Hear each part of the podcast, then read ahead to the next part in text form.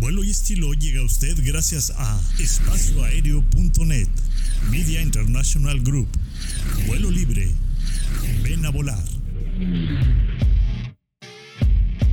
Todo lo que siempre quisiste saber sobre aviación lo encuentras en espacioaéreo.net. Para estar bien informado, solo en espacio aéreo.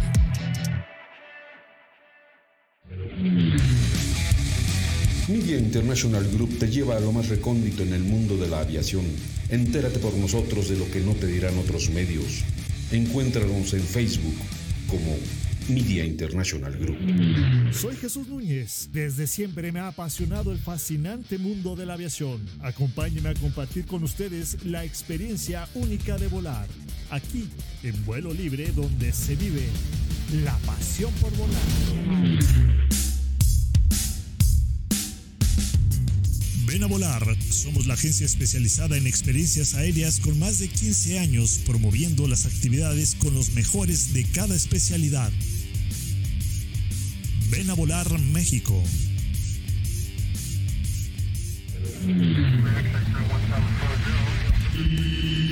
Bienvenidos a Vuelo y Estilo. Estilo. Aviación, turismo y estilo de vida. Iniciamos carrera de despegue.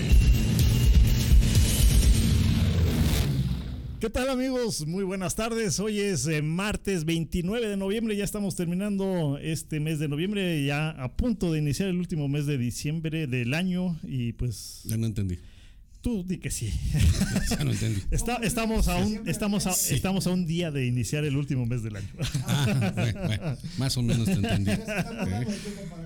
Oh, bueno, o sea, ¿qué pasó? No, pues, tú eres el que se... Híjole. Ya bueno. compraron Precioso, ¿no? ya su represión. Tu No, re- reprecioso, re- sí, sí, sí. Eso va a pasar a la posteridad, compadre. Tu reprecioso. Ya van a iniciar las posadas. Los- las su arbolito de preposadas. Navidad. ¿Ya tienen todo? Todo tu, tu librito para cantar. todo. Ese ya lo tengo. Ah, bueno, pues ya estás armado entonces. Van a empezar las preposadas, la pre pre preposada. Yo traigo la pre, pre, pre, pre- preposada desde septiembre. Desde octubre. el, desde el, eh, ¿qué es Sí, el Guadalupe? desde agosto está pidiendo posada aquí este compadre. Muy bien, muy bien. Feliz año a todos nuestros amigos que nos Así escuchan. es. Oigan, ¿cómo nos escuchan? ¿Cómo nos ven? Coméntenos, por favor, en el chat. Alfredo, buenas Alfredo, tardes. buenas tardes, muchas gracias. Y Alfredo, también buenas tardes. Un abrazote para ti.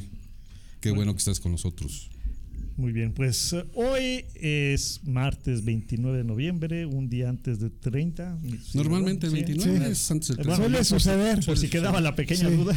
Y noviembre antes de diciembre. Bueno, les Sí. recuerdo las redes sociales del programa. Es eh, en Facebook, Vuelo y Estilo, nos encuentran, y en Instagram como Vuelo y Estilo MX. Si nos están viendo y escuchando a través de otras eh, páginas, ya sea Vuelo Libre, este, el, el CLEA, eh, la de Espacio Aéreo, eh, los comentarios los estamos viendo a través de la página de Vuelo y Estilo. Entonces, si les contestamos después, ustedes disculpen, es que no estamos ahorita poniendo atención a las a otras páginas. Pero bueno, aquí estamos. Eh, gracias por seguirnos. Tus Señor, redes sociales. señor productor, dice Edilberto Gil que no se escucha el canal derecho. Sí, bueno, andamos en canal deje, derecho. deje ¿verdad? de estar diciendo salud, por favor. y ya llegó Alan Luna, Javier Luna, Torres ya se reportó. Torres. Y que ya no te Ah, qué bueno. Javiero, un abrazote. No estoy enojado. Eh, Muy bien. Tus redes sociales, ahí, ahí ya se escucha bien. Ajá. Sí. Ernie-megamente en Instagram. Aéreo guion bajo- guiajo- Aéreo guion bajo Andamos, muy tropezados el día de hoy. Eh, mi Instagram, arroba flyer Nunes. Bueno, los temas del día de hoy son bastantes y, e interesantes. Vamos a, a platicar en este primer eh, bloque sobre varias situaciones que pasaron.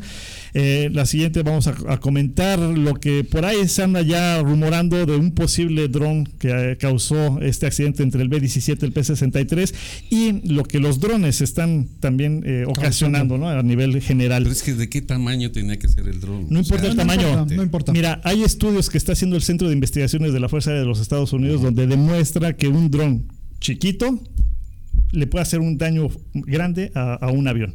Sí, ya está demostrado, ya está investigado y Si eh, se mete a una turbina, lo creo. a lo que sea, porque eh, puede romper la estructura de Así un es. ala, este, y depende, pues, el área donde la rompa o donde entre, pues es el, el- el factor de, de afectación. Nada más porque son los gringos los que dicen que lo están estudiando No, y esos son serios. Mira, hay videos de esos estudios justamente de cómo eh, están afectando los drones, por muy pequeño que sea, eh, eh, al impacto que, que a- a- al golpe con el- la estructura del avión, pues sí es. Pues mira, ya sí no es fuerte, saben, ¿no? porque la verdad, les, se los comenté hace rato, eh, la, la- la foto es una foto fija que está fotográficamente hablando muy, muy espectacular, muy bien tomada. Eh, fuera de que fue un incidente terrible y lo que quieras, fotográficamente hablando es muy buena imagen donde se capta la- la, eh, cómo vuelan, cómo Sí, los pedazos los de- pedazos del avión chico, del Sí, P. del P-63. Y hacia la izquierda, de pronto ves y dices, ¿qué es eso? Pensando en el dron. Pero bueno, a esa, a esa distancia, pero- pues no sabes, ¿no? Bueno, lo que sí en el video se ve, eh, nos mandaron un video y también el que teníamos, eh, el, el otro video, sin tener ese análisis, pues crecimos la imagen y estuvimos viendo cuadro por cuadro y sí se ve por ahí un, un puntito que llega, al, hoy lo vamos a ver más lo vamos a adelante. Edilberto Gil ya también se conectó. Eh, pues saludos a todos los que nos están escuchando y viendo. Eh, pues vamos a. ¿Qué tenemos, Enrique? A ver. Eh, Mario, ¿nos puedes poner las imágenes de Amalgam de que hablaba la vez pasada? Eh, me hicieron llegar por ahí eh, algunos comentarios de si las podemos postear. Entonces, eh, miren, ahí está el tejano que pues casi se me sale el insulto la vez pasada. Allá eh, no pueden decir que esta imagen eh, no es de Sedena, porque ahí hay gente de Sedena, ahí dice producción Sedena. Ahí están en el E3 Sentry personal de Sedena, eh, tanto de la Sedena como de Fuerza Aérea, en este avión que mucha gente piensa que lo van a comprar, no lo van a comprar, no se hagan ilusiones, pero fue un ejercicio conjunto que inicia a finales de septiembre y se proyecta hasta poco después. eh, y hay una imagen, esa es fabulosa, con un Kiner y un F-16 haciendo ejercicios de, de vigilancia en la frontera norte. Aquí vuelvo a reiterar, eh, se- le, le mandé la petición a Sedena para que nos hicieran algún comunicado, pero no hemos tenido de respuesta. Y a mí lo que me infarta es No te por qué infartes, este tipo de, sentado, no, pero por qué este tipo de noticias nos tienen que llegar por parte de la USAF y Bueno, no por pues, parte de la la Fuerza vida ha Aérea. sido así. Sa- sabemos. Entonces, la esa imagen no nos deja mentir. Ese avión no sé si es el letre de Sentry, eh, escoltando, eh, siendo escoltado por un tejano. Eh, entonces, esa y la del F-16 eh, son imágenes que vale bien la pena. Se las pedí también a la USAF, pero por ahí tienen ahí algunos problemas porque las tomaron de aquel lado. Entonces, Sí. bueno, eh, son cosas. Simplemente me pidieron las imágenes, ahí están. Yo lo posté en el Twitter de Espacio Aéreo, en el que, del que hago mención aquí. Entonces, eh, no son imágenes que ustedes quieran poner de wallpaper porque son imágenes en baja definición. Pero pues ahí está la prueba de que se llevó a cabo el ejercicio de Amalgam. Y les repito, ahí está, dice producción, se den en el chaleco de la izquierda, con la bandera mexicana, entrevistando a un piloto de Estados Unidos. Muy bien. Entonces, Sí, sí, eh, sí. pues lamentablemente no hay ningún comunicado por nada. parte de este lado, pero ahí está lo que les comentaba al final del próximo, del programa anterior. Pues para que la gente lo tenga, ahí está, se ven uniformes azules, uniformes verdes, tanto de aquí como de allá, ¿no? Entonces ahí Pero- está el letra pero- de centro. Pero no lo van a comprar. No, no lo van a comprar. Que no estoy se malilusionen. Sí, no, no, Simplemente no se se hizo un ejercicio y, y la cuestión es por qué de este lado no nos hacen llegar la información. Mario, ¿nos puedes poner el video del UH-60, porfa? Refiriéndonos a la Fuerza Aérea Mexicana para terminar con malas noticias. Un poquito en lo que la producción se pone. Ahí está. Ahí está, ese, ese video ha dado oh, la vuelta en Twitter. Eh, es un avión UH-60 de la Fuerza Aérea Mexicana. Se supone, bueno, no, no tienen la fecha ni la ubicación. Mucha gente dice que este video es viejo. Yo, la verdad, no lo había visto. Ahí este UH-60 dicen que está en entrenamiento. El problema es que eh, una de las palas toca, bueno, Sí. una de las palas o dos palas tocan el agua y ahí se ve ya que hay un desequilibrio en las palas. Y ya después hay tomas en diferentes partes de las redes sociales donde se ve que por lo menos una pala fue afectada.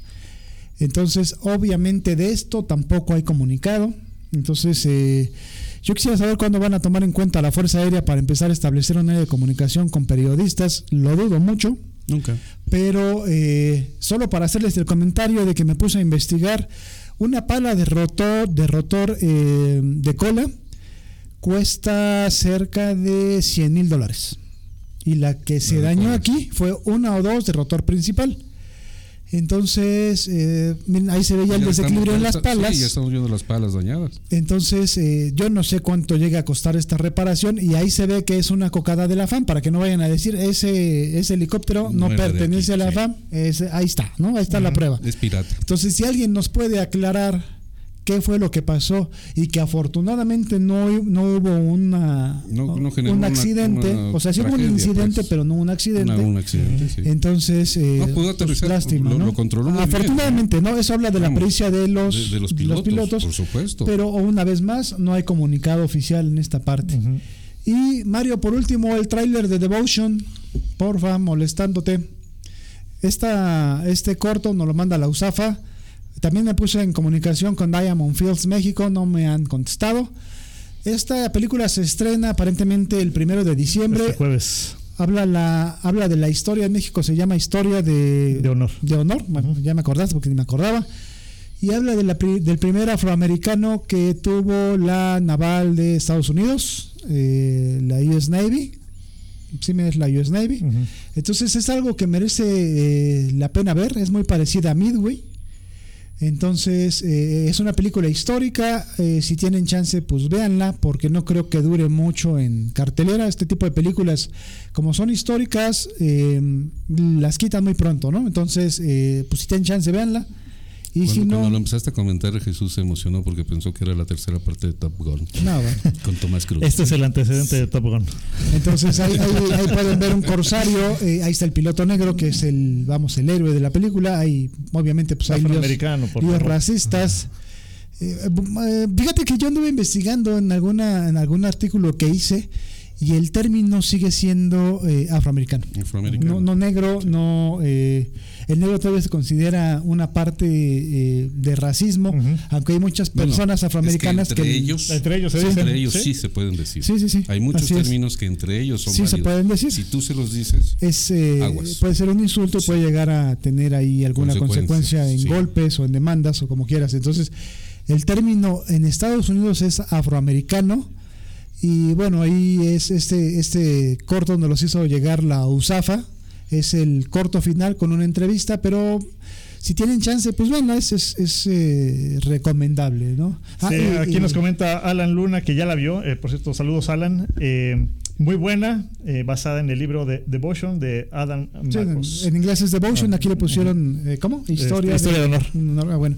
Y por último, acaba de salir este libro de Trillas mexicano. Ya ven que la vez pasada me quedé con que el Escuadrón 201 había sacado su un libro aquí en México que era bueno, a secas. Este lo sacó la misma editorial Trillas. ahí está eh, Javier para que. Águilas de Bronce. Este libro eh, recién lo adquirí, eh, lo estaba hojeando el fin de semana. es bueno, tiene sus eh, imágenes en, en dos tintas verde. El contenido es bastante bueno para, para ser una publicación eh, histórica mexicana. Porque Ah, aquí en México a nadie. Sí, pero es que a nadie, aquí en México a nadie, le, le- a nadie le, le- interesa la historia. Entonces, curiosamente, iba pasando por una librería y la vi y dije, pues es mía, Está ¿no? La voy comprar. está muy baratita la edición, ¿eh? Entonces, eh, pues sí, pero mira, para ser un referente, normalmente todos los libros vienen en inglés, compadre, ¿no? Sí, sí, sí. Entonces, eh, no sé si quieras abrirla, ahí se ven los, las imágenes en dos tintas, en verde. Eh, como referencia es muy bueno. Para iniciar, para, para iniciarte es muy bueno. Me causó mucha alegría, vamos a ponerlo, que es de los pocos libros que mencionan el incidente con Guatemala. Entonces, eh, eh, viene esa historia documentada, son dos páginas, y, y hay muchos puristas mexicanos que, que se dedican a escribir que esta historia dicen que nunca pasó, ¿no? Por aquello de la falta de evidencia. Entonces, este libro, curiosamente, sí lo menciona. Entonces, si, si mm, el libro es- cuesta 349 pesos entre ellas ahorita, ¿no? Porque Pues todas las el- referencias que yo tengo es que sí sucedió el incidente. Sí, sí, sí, pero hay muchos escritores que tú les preguntas y tratan de evitar la parte porque no es oficial. O sea, tú Bueno, preguntas la historia oficial y lo hemos comentado aquí muchas veces. Una es la historia que pasó, otra la historia oficial y la otra la realidad. ¿no? Acuérdate que la- lo volvemos a decir. La historia la escriben los vencedores. Así es, entonces hay muchas personas que les preguntas, oye, el incidente eh, de la Operación Gaviota, ¿no? que así se llamó el contraataque de México contra Guatemala, que no se llevó a cabo. Le- yo he preguntado, le he preguntado a militares e historiadores, eh, eh, vamos, no voy a mencionar de dónde los militares, pero dicen sí, pero eh, ahí hubo una parte que no se llevó a cabo el ataque porque Estados Unidos prohibió el ataque al gobierno mexicano por lo de Bahía de Cochinos. Y espérame, compadre, lo de Bahía de Cochinos fue tres años después de este incidente. Esto, lo de Guatemala fue en el 58 y lo de Bahía de Cochinos fue en el 61, 62. Sí, por ahí. Entonces, 61. eh, no, no checan la cuadratura con la historia oficial.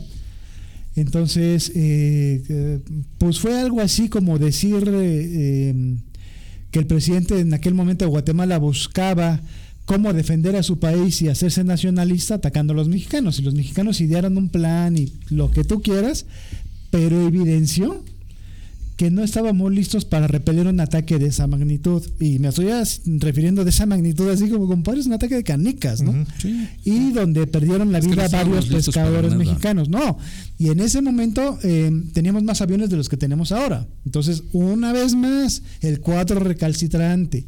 ¿Qué pasa si en este momento un país dice, vamos a romperle el alma a México? Pues con qué nos defendemos, compadre. Que nos ¿no? la van a romper. Entonces, Eso va a eso que pasó ahí, No, no, no, le pedimos eso que pasó ahí se vio nuestros vecinos. Claro. se vio en ese momento en que México tenía más aviones de los ¿Y que qué pasa si ahora. son los vecinos los que dicen, ya me Ah, bueno, cayeron entonces- gordos"? sí, ya valió Entonces, gordo. ya valió. Entonces, eh, es a lo que me he referido, ¿no? Eh, hablábamos en algunos, hace algunos programas con que hubo una intrusión de, de- en lo de los ovnis, que hubo un objeto que cayó en, en, en el norte. Eh, los mexicanos, muchos dicen que murieron, otros dicen que, que, pues, los atoraron. Y hubo una incursión de equipo estadounidense con varios aviones, helicópteros y militares que se llevaron el objeto, no sé qué sea. No te vayas hasta el norte, aquí en eh, acá está el cerro este, ¿cómo se llama? Está por Cuernavaca. Tepoztlán. Tepoztlán. Hace algunos años también. Y los primeros que llegaron fueron los estadounidenses. Americanskis. Sí. Entonces, eh, el, el problema es ese, y el problema está en la mesa. O sea, ¿en qué momento vamos a tomar a nuestras Fuerzas Armadas como lo que son?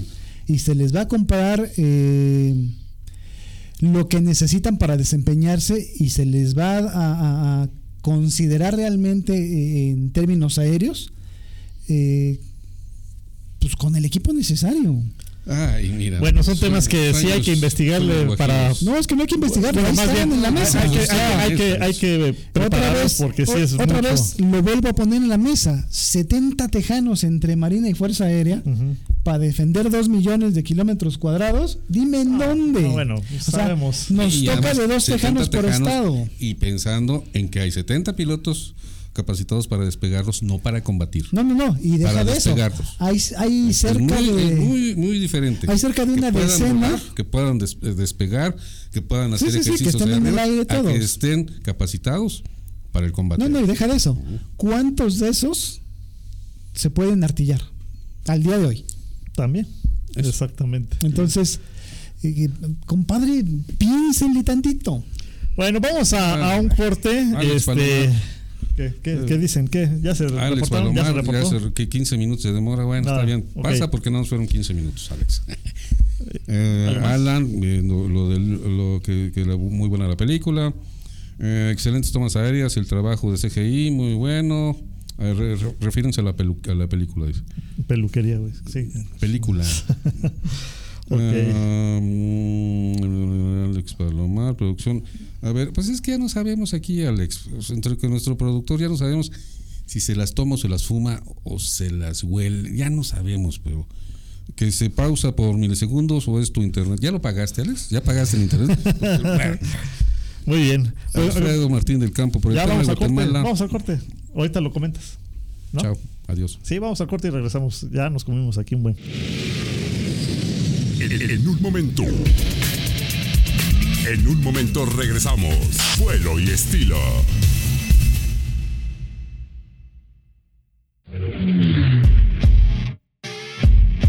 Todo lo que siempre quisiste saber sobre aviación lo encuentras en espacioaéreo.net para estar bien informado solo en espacio aéreo.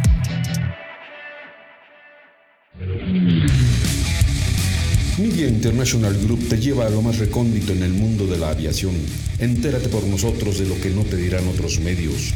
Encuéntranos en Facebook como Media International Group. Soy Jesús Núñez. Desde siempre me ha apasionado el fascinante mundo de la aviación. Acompáñenme a compartir con ustedes la experiencia única de volar. Aquí, en vuelo libre, donde se vive la pasión por volar. Ven a volar. Somos la agencia especializada en experiencias aéreas con más de 15 años promoviendo las actividades con los mejores de cada especialidad. Ven a volar México.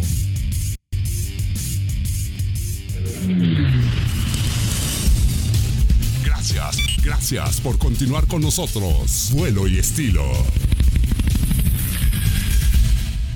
Ya estamos de regreso, son las 6.29 de la tarde transmitiendo en vivo desde la Ciudad de México a través de viverradio.mx. Esto es Vuelo y Estilo. Estamos también en Facebook, nos encuentran como Vuelo y Estilo y en Instagram como Vuelo y Estilo MX.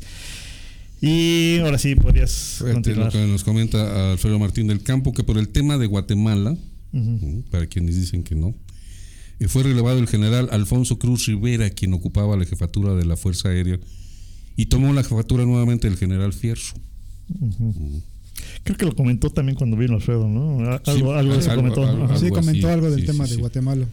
Muy bien, bueno, va- vamos a, co- a comentar el tema de lo que sucedió el pasado 12 de noviembre eh, en el Air Show de Wings Over Dallas, este evento donde se presentó la, la pues diferentes aviones de la Segunda Guerra Mundial y el percance que hubo entre el B-17 y el P-63.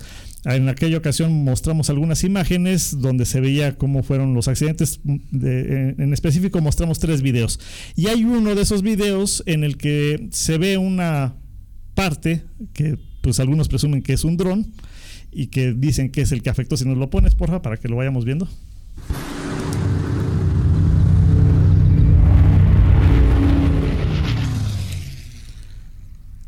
Este es el video que eh, del cual están sacando el análisis y la deducción de que fue un dron. Eh, ahorita se va a ver eh, eh, en cámara lenta. Vamos a poner ahí lento. Ahí se ve un punto que se acerca a, a la parte frontal del avión. Pero ya había habido contacto entre los dos aviones. No. Cuando sale ese- no, No. No, no, no, apenas ahí Ah, es. Ahí está. Miren, ahí está. Sí. Dicen, o sea, eh, eh, algunos expertos en Estados Unidos que, que al momento de este impacto, pues el avión eh, pierde revoluciones y el piloto, pues no sé la reacción que haya tenido y por eso fue la desviación. Pero también yo estaba escuchando a un experto de, de- de análisis de- de seguridad aérea en Estados Unidos, donde comentaba un poco, antes de que saliera este video del dron, donde comentaba, y que también lo comentamos aquí en el programa, cuando estás en un air show, eh, la FAA también establece reglamentos para este tipo de espectáculos dependiendo del tipo de aeronave, el tamaño y las velocidades. Entonces, en este caso que eran aviones pesados como era el bombardero, el B-17, van... eh, tienen eh, espacio más cercano al público. Los aviones que son más rápidos, como este caza, van más separados del público. Hay ciertas distancias que se deben de respetar cuando son espectáculos y van en, una línea paralela a donde se encuentra el público. Entonces, el B-17 estaba haciendo un patrón de viraje hacia la izquierda para incorporarse a la recta del aeropuerto justo frente al público. Y el B-17, el, el, perdón, el P-63 eh, iba a ser eh, un patrón similar en paralelo para incorporarse al área que correspondía a los aviones de combate, en este caso estos cazas. Pero bueno, aquí eh, en las tomas, en los diferentes videos que vimos, vimos cómo el, el P-63 invadió pues el área del bombardero que sí iba en su espacio correcto. Entonces, digo, está ahí todavía la situación. ¿Cómo, cómo es en automático? Cuando se pierde lo que se supone es el dron, en automático el P empieza en picada. No, bueno, ahí a mí me hizo el favor de hacerme llegar este video eh, Alfredo, Alfredo Martín del Campo. Eh, pero yo coincido, eh, él me puso ahí unas líneas en donde lo normal cuando tienes un accidente es picar el avión para conseguir velocidad y buscar pista, o sea, buscar un lado donde puedas bajar, el avión de alguna forma. Entonces, eh, independientemente de que el objeto, yo no le puedo llamar dron porque no lo podría asegurar. No, creo que lo, lo, lo, mencionan como ovni, objeto volador no identificado. Eh, yo, yo no sé, o sea, es un objeto muy alargado para hacer un dron para mí. Eh, yo lo pondría así como dicen, ¿no? un, ovni puede ser un ave, puede ser un, un cualquier objeto, cualquier que, objeto que, haya, que incluso haya salido de otro avión o que se haya sido levantado por una cizalla, por una ráfaga de aire. Entonces, eh, yo concuerdo con, con, Alfredo en que pues el primer instinto de un piloto en cuanto ve que su motor se ve afectado, pues es baja la nariz y busca pista. Porque... Pero yo insisto en que él ya había visto que estaba el B-17. No, es que yo te repito, la, la, cabina, por ahí me mandaron una foto de la cabina del P63, no ves nada, compadre. Sí, sí, es muy reducido el, espacio de visión. te queda a, a la nariz. Pero, pero, pero si pensando en que se acababan de encontrar. No, no, no, pero es que el, el, tiempo, mucho tiempo, mucha el, distancia. El tiempo se supone que ya está cronometrado. Y él sabía seguramente el espacio que correspondía al B-17. Por supuesto. Ajá. Y él está invadiendo una altitud inferior. Entonces, ¿Sí? si él hubiera seguido con su trayectoria antes del impacto, pasa por encima del en, B-17. En, en, otro video sí se ve sí, que está en la parte, está en una altitud superior. Sí, sí, sí. sí es que mire, es, es ahí donde se pierde el, el ovni o sea, hasta ahí. en automático empieza a. a, a Sí, pero hace es que hace como que un viraje y pica más el Ahí avión. va, ahí va eh, ascendiendo. Después eh, Ahí es- ya pasó el, toca, el- ajá, toca el, el objeto, las Desaparece el hélices, objeto. y de, de inmediato va picada. Sí, exacto. Entonces, eh, ahí sea porque si tuvo problemas el, dato, motor. Se pierde el objeto, no se vuelve a ver. eh, bueno, parece que se va hacia atrás, pero ahí impacta la. O sea, el motor queda inservible. Entonces, básicamente no fue error de piloto. Él trató o de picarlo para buscar tierra o de evitar el impacto, pero ya no puede, ya no tiene controlabilidad. el No, ya no tiene o sea, ya- controlado. ya- Pues están todavía en investigación, todavía no está definido si fue un dron o, o un objeto lo que causó que este avión, el P-63, perdiera el control y se impactara contra el B-17. Las investigaciones aún continúan.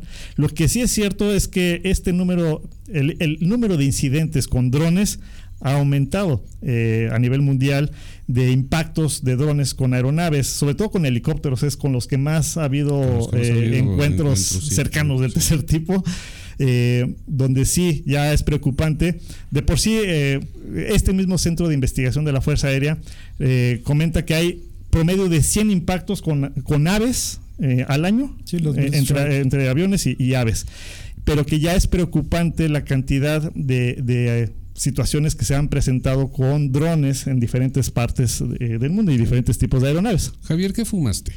¿O qué estás tomando? Ah, dice que fue un elote. Que fue un, un elote de feria que aventaron.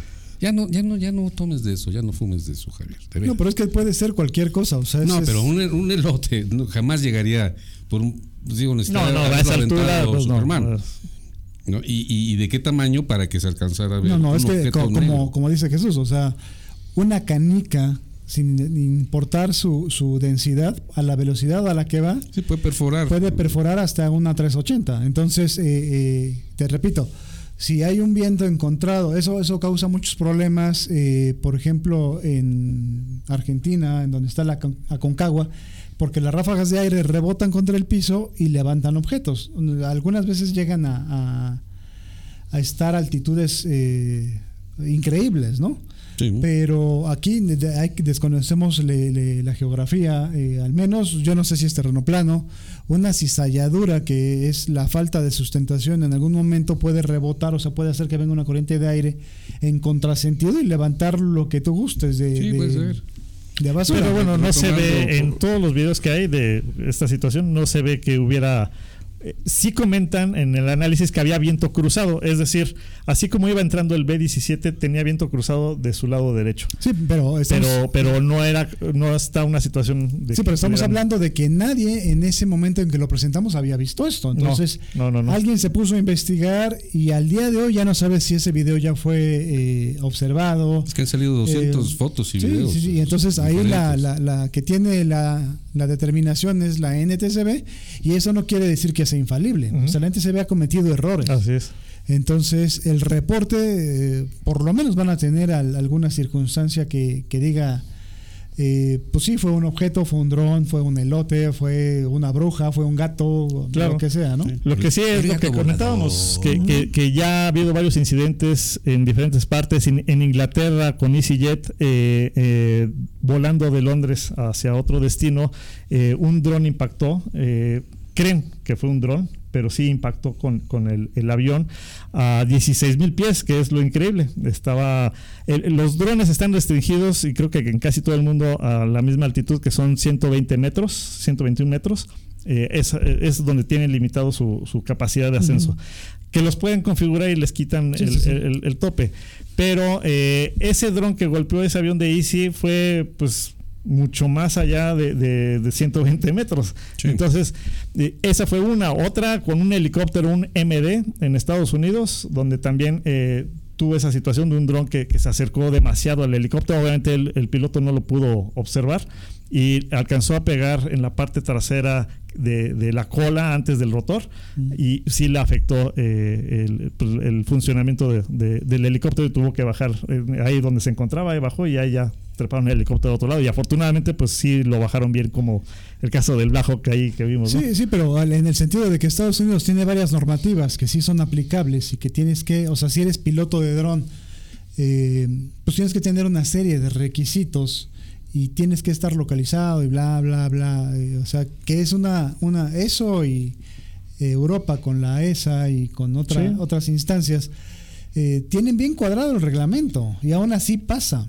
Sí, Entonces, si nos ponemos a pensar en Latinoamérica, créeme que en algún momento va a pasar algo que ya estuvo a punto Ya hace un par de desfiles y, y un en desfiles y vuelos no, no, no, normales. pero hubo un idiota que no quiero decir de quién es fotógrafo porque se enojan en Palacio Nacional Ah, sí. eh, que fue muy sonado el evento y te lo digo porque yo iba en el Hércules eh, volando en, en- en ese desfile y de repente vimos cómo los, los tejanos rompieron y mucha gente se empezó a burlar porque los tejanos pasaron Sí, eh, eh, desformados Exactamente. eh, y decían es que venían formados y en medio de ellos iba un beluga o sea empezaron a hacer una cantidad de memes brutales sin saber qué estaba pasando entonces eh, eh, en la entrada al Zócalo a un idiota se le ocurre volar un dron para tomar una foto que la toma eh, en, ense- enseguida pasan los, los tejanos, sube el dron, toma los tejanos en formación desde atrás, pero no se da cuenta que viene otra formación atrás. ¿Y dónde estarían Eh. los sujetos que se ponen en la azotea del Palacio Nacional con las armas? los antidrones. los antidrones. Es que eh, este fotógrafo viene Ah, de ahí. es- es de ellos, Sí, sí. sí, sí, sí, Entonces, bueno. eh, mucha gente le empezó a reclamar y prácticamente cerró su cuenta de, de redes sociales, eh, porque en teoría es un fotógrafo muy reconocido con muchos premios. Mm, Pero puso, o sea, a la entrada del Zócalo, no te quiero decir lo que pasa, se impacta un tejano y el tejano Bueno, impacta al otro sí, sí, sí, tejano, sí, esos impactan al Hércules y caen en el centro, compadre. Sí, no, ¿No? no, no. Entonces, de que hay imbéciles, hay imbéciles. Y si tuviera, si me acordara el nombre, lo diría al aire. ¿eh? Pues Pero- hay alguno de los que nos escucha, seguramente les Seguramente saben quién Entonces, eh, Alex Palomar que él tiene un video, ya no lo hubieras pasado, mano. Entonces, eh, De- yo, yo lo que me refiero es eso. En una situación de un desfile donde hay eh, personal militar que todo controla, donde hay eh, un flujo continuo de aeronaves controlado y hay un idiota que sube un dron, ¿dónde está la seguridad? Sí, ¿No? Así Sí. es. O sea, ¿qué te puedes esperar de Ah, Eso pasa si, si está dentro de su equipo, seguramente le dieron el código para que no este, afectara su dron, porque no, sí. m- les meten códigos.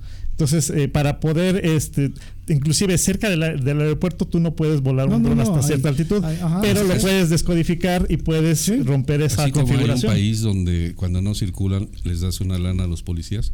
y los policías te dan el código y entonces Así ya es, circulas así, y te así se- seguramente eso "Digo, pasa tal". porque si Eh, tenían no el- los antidrones, Sí. pues, sí, pues Pero sí, fíjate, algo- hay muchos aeropuertos que tienen un sistema anti- antidrón, ya sea el de, el de Indra o el de Thales, que por frecuencias no pueden operar ahí.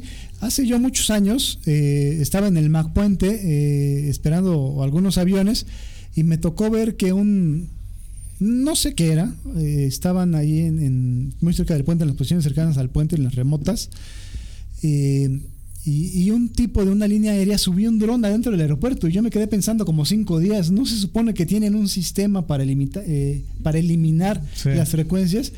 Y yo supongo que estaba viendo el avión por arriba, o sea, traía alguna falla o algo, porque le dio varias vueltas a una 320 eh, y lo bajó. Y yo me quedé literalmente pensando, ¿cómo le hizo para subir ese monstruo en el aeropuerto cuando se supone que no se puede? Entonces me quedé pensando que no existe eso en el ICM. O sea, la respuesta más obvia es, en No, ese sí- momento sí no hay, existía. Sí hay, porque alguna vez en un evento que, que se hizo eh, en, cerca del aeropuerto, relativamente en el bosque de Aragón, hasta esa zona llega eh, eh, el límite de, de que tienen para volar drones. Quisimos volar un dron y no nos dejó volarlo más allá de 20 metros.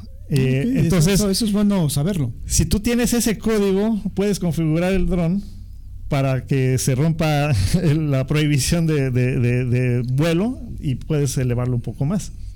Pero sí hay un- como que un código Una ahí, protección. Una Sí, protección, a mí me, causó mucha extrañeza porque eh, lo vi y yo me quedé, pues yo sabía eso, o sea, que hay una forma en que un dron no puede Sí, volar. no, y- sí, y de hecho ya- todos los drones traen esa, esa como, pues no sé, este código de seguridad para evitar que vuelen eh, a cierta altitud cerca de los Sí, aeropuertos. es, es que a mí me queda otra vez la, la duda. O sea, estamos viendo un, un video en Estados Unidos en donde pues allá son muy estrictos. Por eso yo dudo que sea algo así como un dron. ¿Por qué?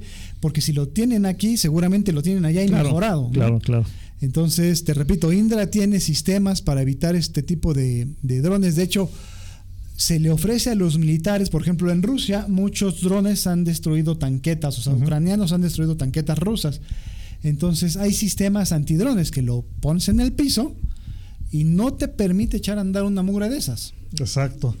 Pues bueno, Eso este es el tema. Se los, se los dieron a Ucrania, a otros Sí, bueno. países. Ujú. Alex Estamos- Palomar, eh, hablando del accidente de LATAM, a las autoridades comentan que el ejercicio era en calles de rodaje y que no pueden ingresar a pista. Eh, si tenían que cruzar, tenían que haber solicitado la ¿Sí? autorización y pues no. Eh, Javier, que si se queda, supongo que te refieres al P-63, eh, si se quedó sin motor no podría haber planeado y con el timón dirigir la aeronave, pues sí, sí pudo haber planeado, siempre y cuando no hubiera entrado en picada. ¿Quién, como- quién como sabe qué, sucedió. qué- qué No, es pasó que, es, que- es que a lo mejor es- eso quiso hacer. O sea, te digo, la reacción instintiva es baja el bastón, conserva el poder, saca el tren si se puede y si no, vas de panza. Sí, y sabía que iba hacia Ajá, la pista, entonces. Pero el problema es que eh, en ese Inter probable- probablemente se le apareció de repente eh, la B. cola del B-17 Sí, sí. y todo lo que hubiera pensado el piloto, porque estamos hablando otra vez de un piloto con experiencia, pues se fue. Con porque toda la te experiencia repito, del mundo, claro. la, la cabina es muy alta, entonces él trata de picarlo, planear, aterrizar, pero se le atraviesa un objeto imponente que es un B-17, Así según es. yo, ¿no? Según mi No, sí. análisis. A ver, mira, nos dice Alex Palomar que tiene un video de dron terrorista en el Medio Oriente que pasa a metros de un avión comercial y que ya está, ya nos lo hizo, ya nos hizo favor. Ahorita lo checamos, gracias. Ahorita lo checamos, Alex, gracias. Eh, saluda. Ah, hola. Qué Bueno. bueno que ya te conectaste. Tienes palomita. Ah, yo también saludo. Hola. Muy bien, bueno, vamos al corte y regresamos con el siguiente tema para que Ernesto pueda. Vamos a darle chance rápido. Ahorita regresamos. ¿De qué tú? ¿No, no quise ir al baño? En, en un momento. En un momento regresamos. Vuelo y estilo. Gracias, gracias por continuar con nosotros. Vuelo y estilo. Falta, falta el decano, no sé si ya, lo notaron. Ahorita, ahorita llega, no Es se que preocupen. Dice que en su casa no le dan permiso de ir al baño, que tiene que pagar multa, entonces eh, pues hay que nos explique, Pati, por qué no lo deja ir al baño en su casa. Ahí viene entrando. ¿Ya eh, llegaste bien? Ajá. ¿Sin problema? Si lo ven muy chaparrito, es estatura normal, nada más que en el escritorio no se nota. Entonces, eh, ahí está, ahí está el buen Ernesto ya. Perdón, no les hagan caso, amigos. Fui a regañar a nuestro señor productor porque está haciendo muchas cosas que no debe. Entonces, por eso estaba Sí, yo sí, del sí, otro sí. lado. pero Ok, Ajá, ok. En el baño. aquí de regreso. En el baño aquí entre pisos. Está bien, está bien, todo sale bien. Sí, sin problema. Qué bueno, gracias. ok, sí. Ah, bueno. Eh, son las 6 con 48. eh, vuelo y estilo en nuestra página de Facebook, nuestra página en Instagram, vuelo y estilo MX, Twitter, vuelo y estilo y Spotify, vuelo y estilo. Puro vuelo y estilo. ¿Pudiste Puro bajar el video de Alex? No, fíjate que no, Alex, no lo he podido bajar. Ahorita estoy tratando de entrar, Mm, este, pero no me deja. Fíjate, mira, No, no da link. no. Mm. Lo vamos a descargar y la próxima semana Sí, lo, sí, sí. lo presentamos, mi estimado Alex. Este, y bueno, No, no da link. no. Ahorita vamos a platicar pues la historia de los sobrecargos. Bueno, más bien cómo inició el tema de, de sobrecargos. Espérate, que- porque eso lo de la misa ya está la iglesia llamando a misa. Ah, íncate. Tú que te gustan las preposadas. Eh, Tú que eres devoto. Sí, De botas deberías ser. sí, de botas te ponen, compadre. Sí, cómo ustedes no. disculpen, es que estamos pegaditos a la iglesia aquí. A espaldas de una Sí, es que iglesia. somos muy católicos porque este programa sale si Dios quiere. no, claro, sí ha salido, mira. Ah, claro que siempre- Dios siempre quiere. hemos salido. Dios, Dios- Diosito sí nos quiere. Este, bueno, entonces estamos hablando del tema de sobrecargos. Eh, pues No, a ver, no estamos hablando, estamos iniciando, iniciando el tema de sobrecargos. Oh. Disculpen, Sí. disculpen, uh, chale, bueno, está bueno. Por favor. No, no, no, no. Bueno, para darle la introducción a, a Enrique, este, Te podría contestar, pero bueno, ya vámonos al tema, ya, si no nos vamos a comer el tiempo otra vez. Bueno, sobrecargos. ¿Cómo nacieron los sobrecargos, las sobrecargos y cuál es la función y la responsabilidad de, Bueno, de las ese los. personal? Por eso, Las las y y los. Pues, eh, Empezaron siendo los los, y fue en 1912. 1902. así como se inició con el vuelo de uno de los Zeppelin, de este, este alemán que fue el que, pues es que no tenían el nombre como tal de sobrecargo, ¿no? no, no, no. Siempre han sido asistentes. De hecho, ha, ha cambiado con el- la historia, ¿no? Sí. O sea, han, han tenido muchos apelativos, pero asistentes, tripulantes, tripulantes. Ahora, el nombre oficial es tripulantes de cabina. Tripulantes de cabina. El, el nombre moderno, vamos, porque hay, hay algunas eh, señoritas y jóvenes que si les llama sobrecargo se molestan porque no es la acepción de, de ahora, ¿no? Ahora son tripulantes de cabina. Ah, pero está, Entonces, está eh, permitido. Sí, pero te digo que, que ahora hay generaciones eh, que si no les llamas la como ellos creen que que se deben de se llamar, se molestan, ¿no? Entonces, eh, vamos a ponerle este, este peso, tripulantes de cabina, ¿no? Para no herir susceptibilidades. Así es. Y sí, efectivamente inician, incluso eran enfermeras. eh, en Bueno, su- eso fue, eso fue bueno, eso antes, fue- eso fue ya después. con los aviones, fueron ya con 18 los aviones, años. sí.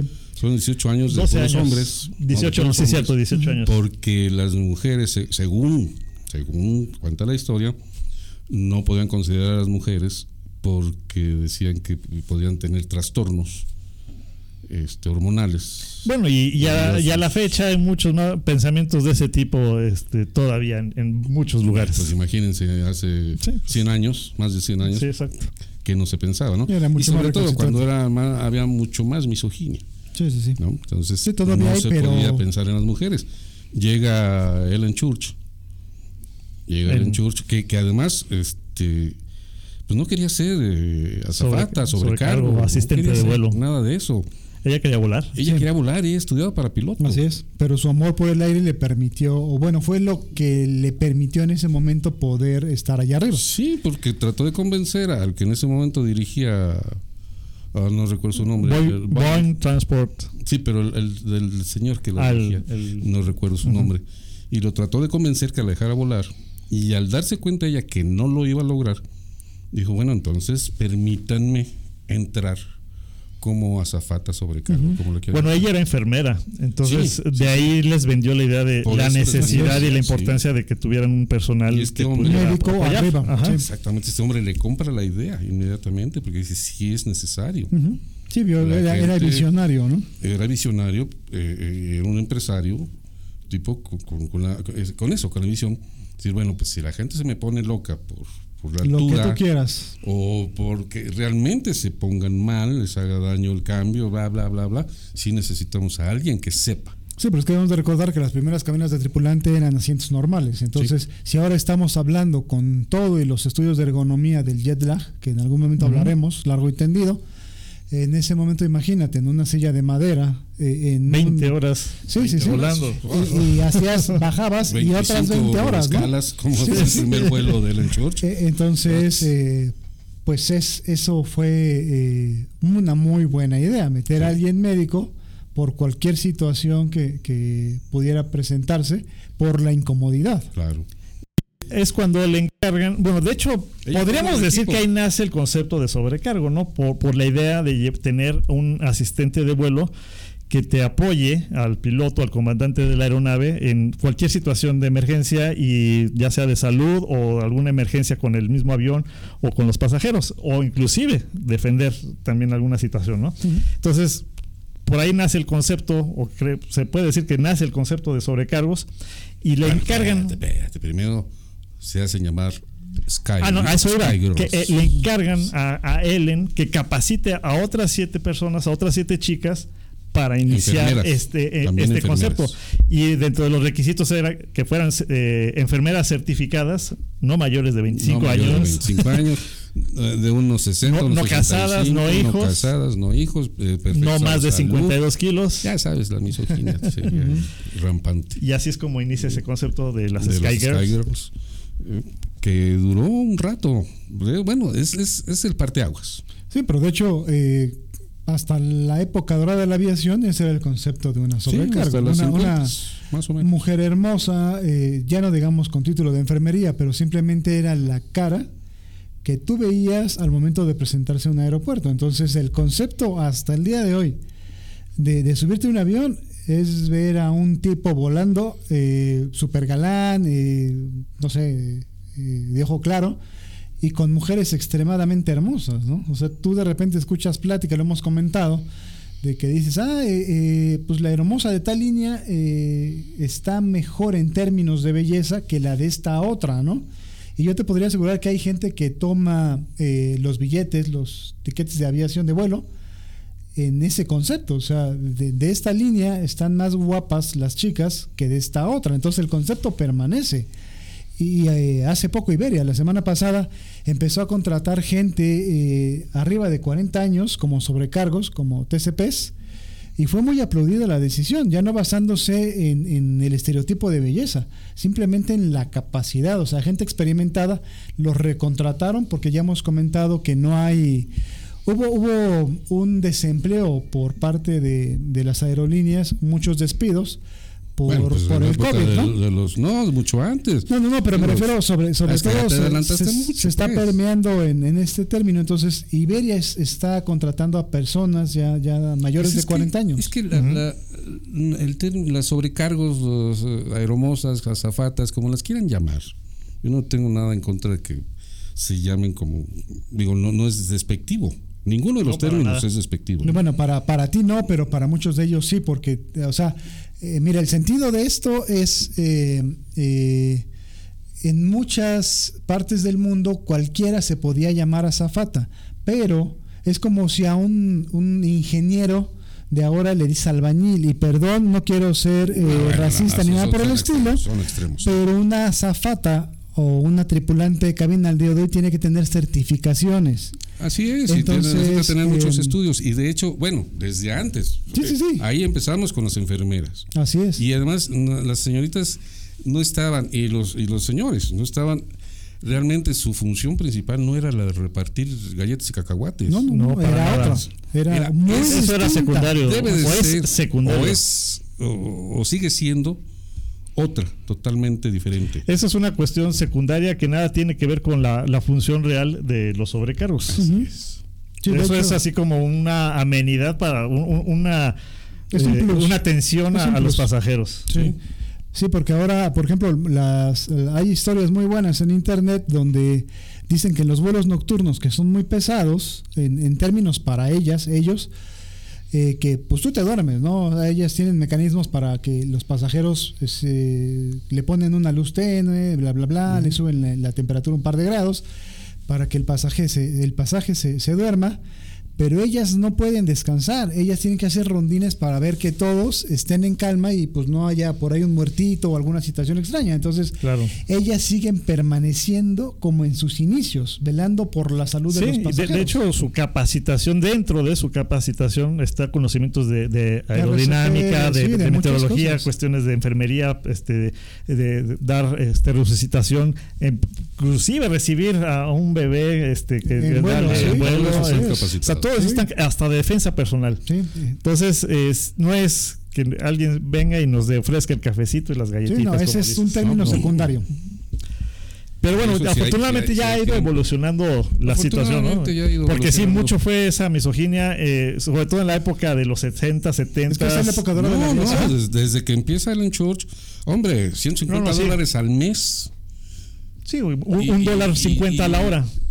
Y mm, tenían que volar un mínimo de 100, ho- 100 horas. 100 al horas. Sí, sí, sí, Es que a ellos se les paga por vuelo, no se les paga un sueldo Sí, no, y además no tienen, hasta la fecha no hay descansos fijos, no hay horarios.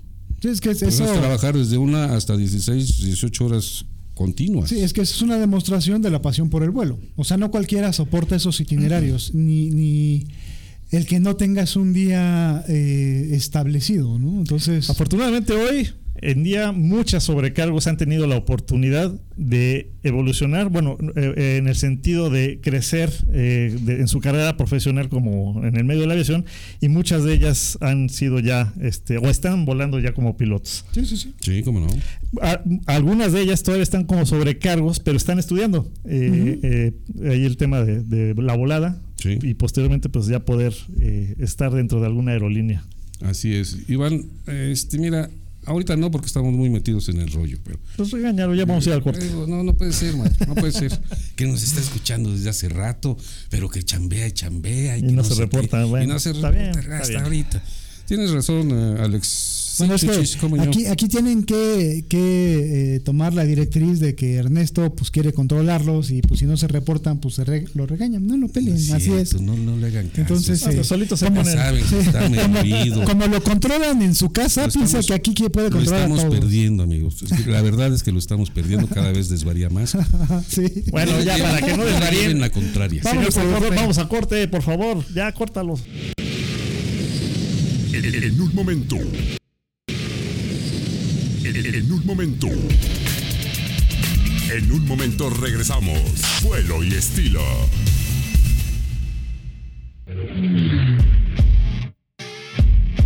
Todo lo que siempre quisiste saber sobre aviación lo encuentras en espacioaéreo.net.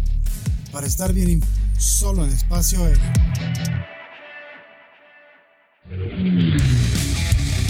Media International Group te lleva a lo más recóndito en el mundo de la aviación. Entérate por nosotros de lo que no te dirán otros medios. Encuéntranos en Facebook como Media International Group. Soy Jesús Núñez. Desde siempre me ha apasionado el fascinante mundo de la aviación. Acompáñenme a compartir con ustedes la experiencia única de volar. Aquí, en vuelo libre, donde se vive la pasión por volar. Ven a volar. Somos la agencia especializada en experiencias aéreas con más de 15 años promoviendo las actividades con los mejores de cada especialidad. Ven a volar México.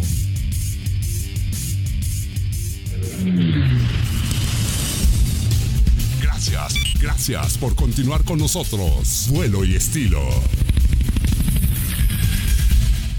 7 con 2 de la tarde, son eh, eh, ya de la noche, De la pero, pero ah, que- está bien, sí, ya. Noche 7 con 2, ¿Por qué todo el 19, mundo regaña a Jesús? 19 horas con 2 minutos.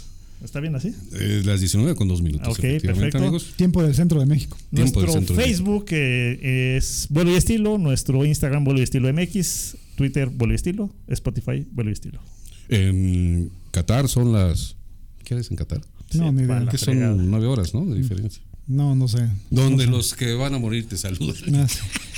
Ah, eh, no. Eso, eso también lo iba a decir de, de- de este tipo que yo pensaba que me había equivocado mucho con lo de Tesla y Franklin, que no se me va a olvidar en toda mi vida. Eh, no recuerdo quién fue el, el compadre este experto en deportes. eh, digo, yo no soy experto y lo he dicho muchas veces, que dijo que México y Portugal iban a llegar a la final, así como que me gustaría saber quién es para mandarle un saludo Ay, desde acá. bueno, bueno, está bien. Este, bueno, para de esos aquellos, hay muchos, de esos hay muchos. aquellos futboleros, mi pésame, porque no creo que pase más nada mañana. Eh, A eh, mí me gustaría que ganara eh, los árabes. Porque, Arabia. ah, sí, Arabia Saudita. Porque Sí, ¿no? Arabia le, Saudita. ganaron, Arabia. le ganaron a Argentina. Y entonces a cada jugador les van a regalar un carro último modelo. Sí, de sí, no sí, sé qué. así es. Entonces, si le ganan a México, eso generaría el pase de los árabes. Así, por a primera a vez. la- por primera vez en la historia. Así es. A la siguiente ronda. Así es. Entonces, imagínense qué les pueden regalar. No, bueno, nos van a regalar un harem, castillos, no sé qué A tanta más cosa. No, no, pues, que a muy bueno, que me muy bueno. el harem. Ok, bueno, vamos a, a Hablar este de tema cosas más con... eh, eh, tuvimos la oportunidad de estar con Sean Byrne. Eh, Sean es un personaje eh, que tiene aquí en México ya un poquito más de 30 años. Él es británico, nació cerca de Londres y pues ayudó a impulsar aquí el tema de los globos aerostáticos y no solo los globos, también eh, estuvo muy metido en, en el tema de la coordinación aérea en películas y películas importantes que se vinieron a hacer en México, como eh, la de James Bond, la última que se hizo, la de Spectrum aquí en México, que se grabó en el Zócalo. Previo a eso fue En busca de la esmeralda perdida, algo así. Sí, no, eso fue eh, en los ochentas. Sí, bueno, bueno, pero. O sea, está por eso, esa, están, películas, las de Superman, este, películas de aviación también estuvo muy O involucrado. nada más, eh, es, es una referencia para que veamos la experiencia, el tamaño de la experiencia de este hombre. Sí, no solo los globos, estuvo eh, con el tema de filmación en muchas películas de Hollywood y de ahí ya se, se quedó aquí en México, pues con el tema de, de impulsar más tanto la parte de los globos como eh, las filmaciones con películas que venían del extranjero a grabar aquí. Pues vamos a, a- a ver la primera parte de esta entrevista, por favor, este Mario.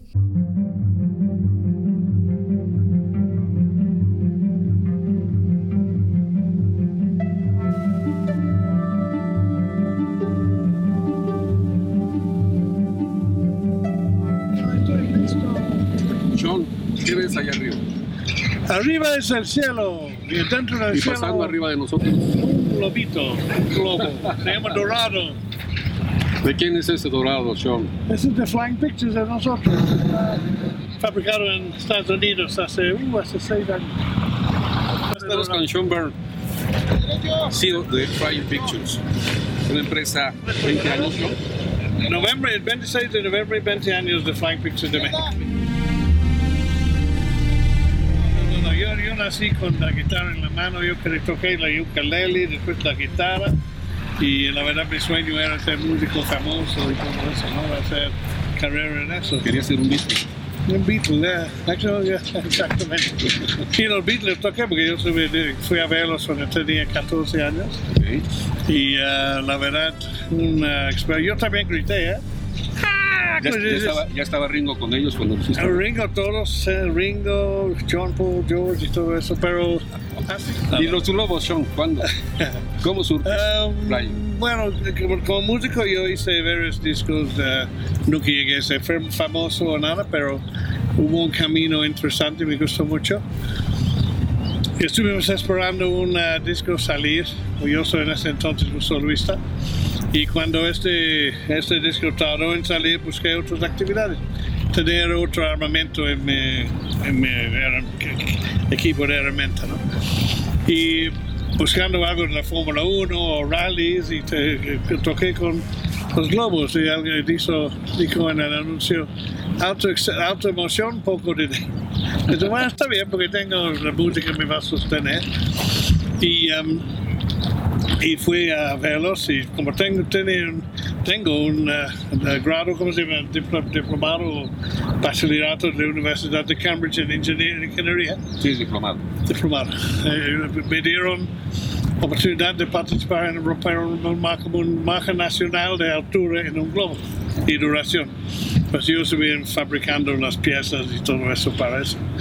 Y fue interesante algo que hice cuando tenía tiempo. Y eh, me invitaron a ir a los, eh, a los eh, eventos en Inglaterra. Aquí como tenía eventos de los, de los cada estado, ahí tenía eventos en cada ciudad, como de Bath, de Bristol, de North of England Show o the Royal Show. Y volamos globos ahí public- publicando los, los marcas se pusieron. Y eh, me gustó un año de aventura, es como rock and roll, pero en lugar de la noche fue en la mañana. Claro. Eso no, yo vengo de la compañía Flying Pictures en Inglaterra. Es una compañía que dedica a la filmación aérea ah, en, películas importantes. Yo he trabajado en muchas películas importantes, ellos muchos más, ah, con los helicópteros, aviones, ah, con más que la mitad de las pe- películas importantes trabajan ellos. Por eso eh, tenía parte de los globos, que fui algo de locura, de aventura. También estuvimos involucrados, eh, llegué a hacer ah, comerciales con helicópteros y llegamos más a la rumbo de la aviación. Por eso ponemos actualmente Flying Pictures and Aviation Company, porque es importante tomar en cuenta la seguridad, tomar en cuenta los requerimientos, las leyes, em, lo que implica llevar gente arriba en un globo es tener en sus manos, en tus manos eh, sus vidas. Sí. ¿Cómo llega Flying Pictures aquí a Teotihuacán? Llegué a México en abril, bueno, hicimos una película en, mil- en 1980. Eh, Fue una película llamada eh, Esmeralda- eh, Robert las Esmeraldas Verdes, Así con es. Green Eyes. Y eh, llegué a México, buscamos a alguien para ayudarnos con los globos. Y encontré dos personas, creo que uno en el África, un capitán ahí que fundó eso, y otro nombre que no recuerdo, Picolín, raro, que era un actor y él tenía un globo. Pero realmente no hubo nadie. Hubo que hacer, esta película tenía globos. Por eso hubo que hacerlo en la forma que sabemos y lo hicimos. Pero nuevamente buscar un lugar, alguien para ayudar, que es local, que sabe las, dónde conseguir cosas. Pero cuando regresé a vivir en, um, hace 20 años, no, hace 29 años, 29 años ya. Ah, en 93, en es- estas fechas, en estas fechas, am, que me vine a vivir con mi esposa, que ya conocí en, en 1980, Desde- después de vivir 10 años en Inglaterra, vinimos aquí con nuestros dos hijos jóvenes para vivir hasta hoy en día. Y eh, cuando llegué, pues ya ya he hecho todo con globos, no necesito más. Ya he viajado en todo el mundo, ya he hecho eventos en, en Jordania, en, en Estados Unidos, en Europa, en Inglaterra. Ya voy a hacer otra cosa. ¿Qué, qué estoy haciendo? Y sigues haciendo Eso no es otra cosa. Pero es otra cosa. Hacer lo mismo. Porque resulta que en 94 hubo, en 93 hubo un muy buen rating de inversión aquí y en la compañía Flying Pictures. Bueno, nosotros invertimos un poco para que se, se empieza y empezamos y después la caída de 94 que cambió todo, pero en este momento por eh, ser bajo costo aquí en términos de Unión Europea, su tipo de cambio, empezaron a ver películas, empezaron a ver, a ver documentales y más trabajo con lo que, tenía, lo que sabía de helicópteros y llegué a hacer muchas producciones como productor local. Y por eso conozco el país desde esto. Lo conoces muy bien. Fui, sí, fui en muchas veces a Chichen Itza a filmar ahí, aquí también. Am, pero poco a poco empecé a promover, hicimos un brochure y empecé a promover. Fui a Banamex am, y con un, conocí a una persona que llega a trabajar en una agencia ah, que representó Telcel y boom, boom. Vamos a hacer un globo Telcel. Ah, ok. Y lo hicimos, lo, lo diseñamos, lo fabricamos en Inglaterra y lo traje aquí. Problema, no hubo pilotos de globos comerciales ni, ni privados realmente aquí en México. Por eso yo, yo traje un argentino con matrícula inglesa al globo, un argentino por el español y también es- tenía licencia inglés y, y, eh, y argentino. Hicimos un Heroes ahí con 10 años, por 10 años. Pero llegó al punto de dos años después de empezar eso.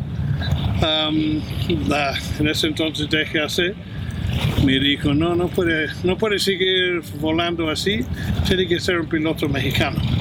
Hay matrícula mexicana. Y salí de DGAC llorando, porque ¿cómo es posible que me tengo que hacer, cumplir con algo que es imposible? Pues si para no puedo hacer? cumplir. Quiero cumplir y no puedo. Y estaba todo bien, hicimos todo bien antes y todo estaba funcionando bien. Resulta que ya me invitaron a, a organizar la parte técnica de León, el evento El de evento León. de León. Por eso, por eso yo empecé eso. Y fui a. Bueno, me invitaron a organizar la parte técnica de León. Um, y uh, invité 20 globos de todo el mundo para venir. Llegamos a 27, algo así. Um, pues el evento salió muy bien, Un éxito, la verdad. un éxito. Un éxito. Y realmente el primer evento real de 20 años en, en México de globos. No, no he hecho un evento tal, de tal grado y, eh, antes. Y hoy en día es un evento exitoso. Sí. Yo nada más hice un evento um, y después cambió la política de cómo quería hacerlo y yo no participé, partí con el Globo Tercel y otro Globo que tenía. ¿Cómo decides instalar Flying Pictures aquí en Totihuacán? Pues es cuestión de decisión. ¿Quién- ¿Cómo, cómo toma uno de de decisión?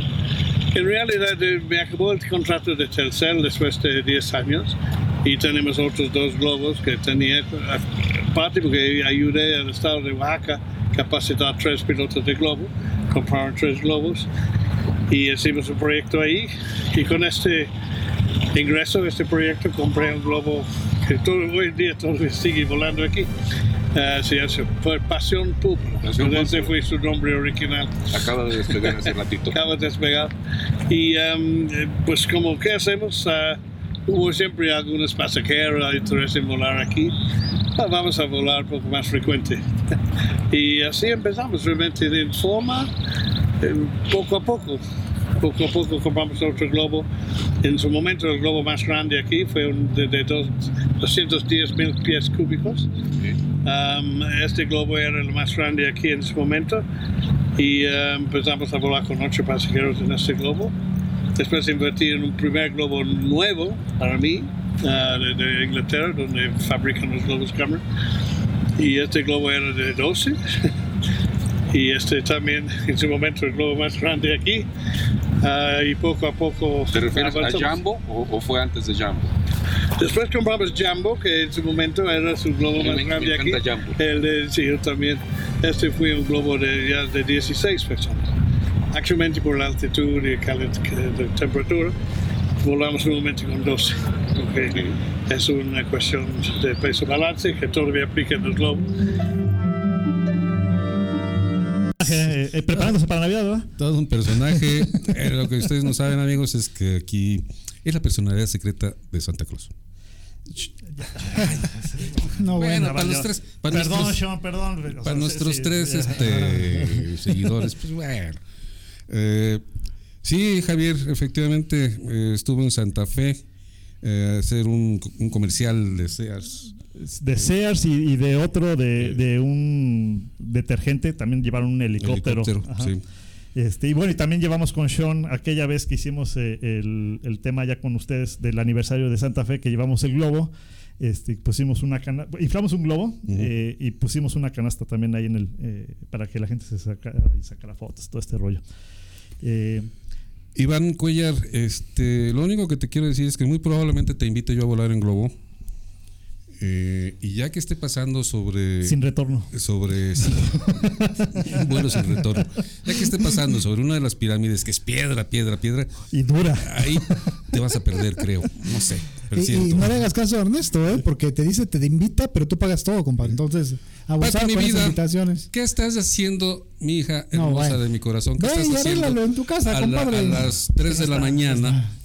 Tiene tres meses en España. espérate. Ay, no, bueno. ¿Qué estás haciendo despierta a las 3 de la mañana, mi vida? Te mando besos y abrazos, ¿Quieres que mi te pasemos corazón. un zoom? Oigan, bueno, bueno, hablando de Santa y de otros temas, Eh. eh, el NORAD, eh, que es el sistema de vigilancia eh, de Estados Unidos, bueno, eh, bueno, el NORAD, eh, a mitad de diciembre pone un sistema de rastreo de Santa eh, Ah, para que lo vean los chiquitines y para que eh, pues vayan viendo en dónde anda, ¿no? Lo activan a mediados de diciembre o faltando pocos días para Sí, el 24, sí, sí, pero eso le causa mucho entusiasmo a los pequeñitos porque básicamente el sistema de rastreo, un sistema de rastreo militar eh, pone a- al Santa en, en algún lugar, entonces eso le da mucha ilusión a, a los más jóvenes de la casa, ¿no? Entonces Sí, van siguiéndolo Sí, busquen ahí como eh, NORAD Track Santa y les va a salir la liga. No sé si ya está activa o no, pero es una buena idea para los pequeños. Sí, claro. Bueno, vamos a ver la última parte de Sean de los globos allá en Flying Pictures con este 20 aniversario aquí en México. Este, pues, si nos lo pones, por favor, Mario. Isaías, amigo, un abrazo. Siento, siento que hemos, uh, pensar que a mí me gusta hacer muchas cosas, soy muy distraído, pero nunca hice piloto yo, imagínate. Pero en realidad, por, precisamente por eso, porque siempre estoy viendo otra, otras cosas, ¿no? Y, uh, pero lo, yo he tenido el privilegio por eso también de organizar y trabajar con los mejores pilotos de globos, de helicópteros en el mundo. Y aquí en México considero que todos los pilotos volando aquí tiene, tiene el perfil necesario para este tipo de trabajo, que no es el perfil de un piloto de uh, avión Boeing, no es el perfil de un piloto de helicóptero, no es el perfil de un paracaidista, es el perfil de un piloto de globo. Porque tú en este canastilla estás el anfitrión del globo. La gente está preguntando, están, hay plática, hay que darles un show y también volar globo. y darles la seguridad a, los pasajeros. Y obvio, darles la seguridad y que nuestra atención aquí al cliente es premium. Yo creo que tenemos, invertimos en eso, tenemos gente muy capacitada para, para atender a la gente y um, también damos muy buen café de, café de grano que necesitamos. Café, sí. Pero y baños limpios, todas las cosas que tiene que dar a un, a un servicio al cliente. Eso, es un trabajo de servicio. Eso no es, no es trata de mí o los pilotos. Es un trabajo de dar servicio al de equipo. Sí, exactamente. Trabajo de equipo para dar al cliente eso, que salen y muchos clientes salen diciendo, ¿sabes qué? Es el mejor cosa que he hecho en mi vida. En serio, dicen eso, realmente no, me, consta, no, no por estar con, con, con, Sean, no por estar en Fly, pero me consta que hay muchísima gente que se va encantada de la vida y expresándose muy bien de la empresa, de Fly, de su organización.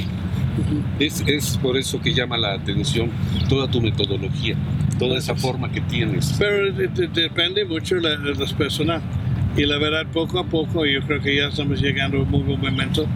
Todo el personal entiende que su trabajo es el servicio a esas personas y hacerlo bien y tratarlos con respeto y también alegre.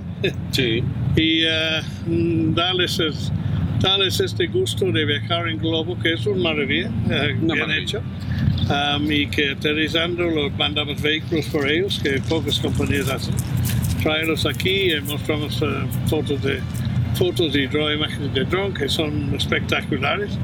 México es uno de los pocos países donde un, extranjero no puede trabajar como piloto comercial. Y es un problema porque en otros uh, países han llegado a establecer este tipo sí, de no? compañía con todas las normas y bien y bien y han llegado a establecerlos y ya capacitar locales de hacerlo y tomar tomarlo, ¿no? Pero aquí empezó, no, pero es importante sí, claro. esto porque Aquí no, no pasó eso porque hubo, de hecho, en, en Vallarta una compañía con un extranjero, Bill Dobbs, creo que se llama, hace muchos años. Um, y también otro que hoy día sigue en San Miguel de Allende, con extranjero, su, su compañía. Um, pero el hecho que los uh, mexicanos, y no es decirlo la verdad, empezaron con otra visión de las cosas. Es una oportunidad hacer ahí, comprar un globo, pero nunca empezaron desde el punto de turismo, no desde el punto de aviación, tal vez. Y por eso no han alcanzado aquí el control necesario de los operadores, tampoco la calidad realmente de pilotaje. Uh, muchos pilotos son excelentes, no es, es, no es criticarlos, pero realmente está de puertas abiertas para cualquiera. Y aquí en Teotihuacán nos preocupa, y ese mensaje es serio. Claro que hoy en día tal vez es un nuevo globo volando, sin papeles, de piloto con poca experiencia, volando un globo con pasajeros y realmente pone en riesgo todo eso. Y yo, yo voy a decir, yo, yo, yo exige a la autoridad mexicana que pone pie aquí y controlen eso.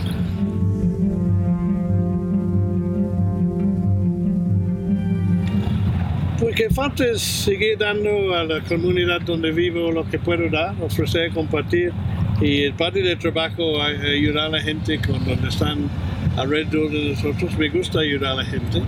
ah, y, y desarrollar la compañía, seguir buscando perfeccionarlo. Ah, ya ha sido muy difícil por los pilotos sacar licencia comercial por cuestiones de autoridad. autoridad. Ya la mayoría ya terminaron su curso. Yo, mi, mi intención es tener todos mis pilotos con licencia comercial, um, que creo que lo vamos a lograr este año. Um, y yo exijo a los demás hacer lo mismo, pero más que nada, más que nada que esperamos que se sigue. Siempre digo a mi gente, puerta abierta aquí, entra, sale como usted, porque no me gusta estar autoritario yo, pero me gusta que la autoridad sí es autoritario, porque ese es su trabajo, ¿no? Es su trabajo. Y que nos, eh, que nos, eh, que vienen a ordenar, ordenar, ordenarnos, organizarnos. Y si no lo hacen, pues ojalá, ojalá no pasa nada, pero es muy probable que Hay un riesgo alto. hay un riesgo alto y cada día con otra entrante, con todos, todos aquí en Titucán quieren ser pilotos de globos. Sí, todo el mundo quiere ser piloto de Ah, globo. bueno, capacitame, Sí. de piloto de globo. Ah, muy bien. Sí, me queda muy claro que hay mucha gente que, que busca ser piloto, como Sí. que es su sueño. Mi sueño es volar, más el mío, lo personal es volar, no ser piloto, porque la vista desde arriba de su globo es impresionante, amigo. La sensación de paz que te genera estar allá arriba es increíble. Y claro, en todos es diferente, en cada ser humano, en cada persona es diferente esa sensación. Sí, sí. ¡Hey! Oye, oye, ya no hay. Ya, se- ya no hay. Ya no hay ningún globo. ¿Qué es este? Ahí, Este es el buscador Search and Rescue. La verde del Search and Rescue está buscando los globos. Hasta Sean aburriste, ya se iba. Eh, sí, ya. Ya, ya, ya lo habías aburrido, compadre, y eso que estás ahí chambeando. ¿Qué sí fueron por los juguetes y todo eso? No, todavía no. Todavía- falta tiempo. ¿Qué le estás Bueno. diciendo, duende? o qué? No, no, ¿Qué no, cosa no, con no, Ernesto, no, no, compadre? no, no, no. ¿Cómo crees? No, respeto hasta- nada. Una plática rojo, muy, compadre. una plática muy Ay, no. amable, muy simple, muy sencilla, así como es Sean. Lo, lo que sí menciona ahí, y es importante comentarlo, es el crecimiento tan eh, fuerte que ha habido y,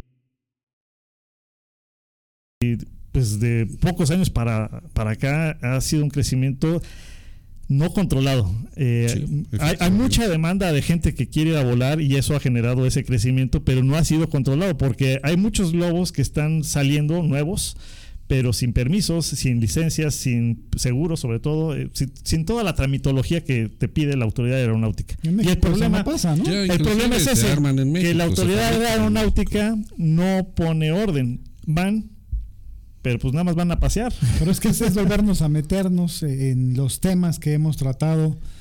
Es que, la es que- autoridad es que aeronáutica. la, auto- la autoridad aeronáutica, entre comillas, eh, en general, en todas las áreas, es lo mismo. Por eso te digo, o sea, es- no es volvernos a meternos en la misma discusión de siempre. Pues sí. Hay autoridad aeronáutica que ponga un. O sea, ya hablamos de Bueno, drones. si hay autoridad, o se hace de- llamar autoridad, o se le llama autoridad porque, bueno, pues eh, el organigrama así lo... De lo- manera institucional. Papel, pues, vamos a ponerlo el papel, el organigrama así no. lo, lo requiere. Pero de que exista como tal, que ejerza una función como No. tal, no existe en No, México. no. Y lo vemos en la zona de los globos, donde de pronto un día ves que, mira, ese es nuevo, ese es otro, ese también es nuevo, y sus números de registro, quién sabe. Pues sí, es el problema, es el mismo problema de los accidentes, los drones, los globos. En, Sí, todo. Entonces, todo, todo, y- todo. y- los es- registros, las licencias, Sí, las recomendaciones, las Y eso es un reconocimiento hacia Flying Pictures, Sean, que pues lamentablemente tiene que ser un, un- un hombre no nacido en México, alguien muy puntual, que tiene todo en orden. Es, eh, le pides, lo que le pidas de su empresa, ahí está. Y bueno, pues son 20 años ya. Pilotos eh, capacitados. Sí, sí, sí. Digo, en general todo, todo bien. Digo, no todas las empresas, eh, eh, hay varias empresas que están mismo. trabajando bien, eh, pero sí hay otros que están surgiendo y están llegando con nuevos globos sin la experiencia, eh, sin los registros, sin las pólizas, pues sin todo lo que deben de llevar, ¿no? Entonces y, a la y gente... habría que eh, analizar desde el, ah, el globo. ¿Cuántas pues. palabras? el envolvente. Ajá, el envolvente. Habría que analizar desde el envolvente. Sí, bueno, eh, cada globo, dependiendo de, de a quién se lo compren, con quién lo fabricaron, debe tener una certificación. Y eso es parte de la tramitología que se tiene que hacer aquí con el AFAC para que te convaliden en, si es un globo extranjero, te hagan la matrícula de- del globo y bueno, todo el proceso que, que se debe llevar, ¿no? Pero sí hay varias empresas que están trabajando bien, lo están haciendo bien. Sí, cómo no. Las que no lo están haciendo bien, por favor háganlo bien porque es de así que depende de todos este, este, esta actividad para que pues salga bien y si algo sale mal pues los va a afectar a todos. ¿no? A todos. A todos. Muy bien, pues muchas felicidades a, a Sean por los 20 años de Flying Pictures aquí en México y pues que siga habiendo más crecimiento en la actividad de los globos y pues todo lo que tenían eh, con las filmaciones pues ojalá también lleguen más.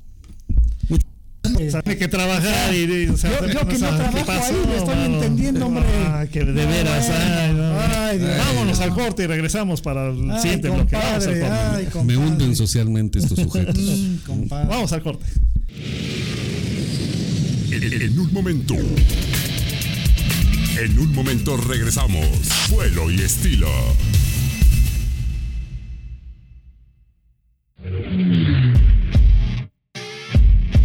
Todo lo que siempre quisiste saber sobre aviación lo encuentras en espacioaéreo.net. Para estar bien informado, solo en espacio aéreo.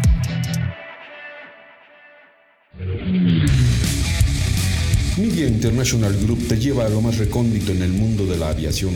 Entérate por nosotros de lo que no te dirán otros medios. Encuéntranos en Facebook como Media International Group. Soy Jesús Núñez. Desde siempre me ha apasionado el fascinante mundo de la aviación. Acompáñenme a compartir con ustedes la experiencia única de volar. Aquí, en vuelo libre, donde se vive la pasión por volar.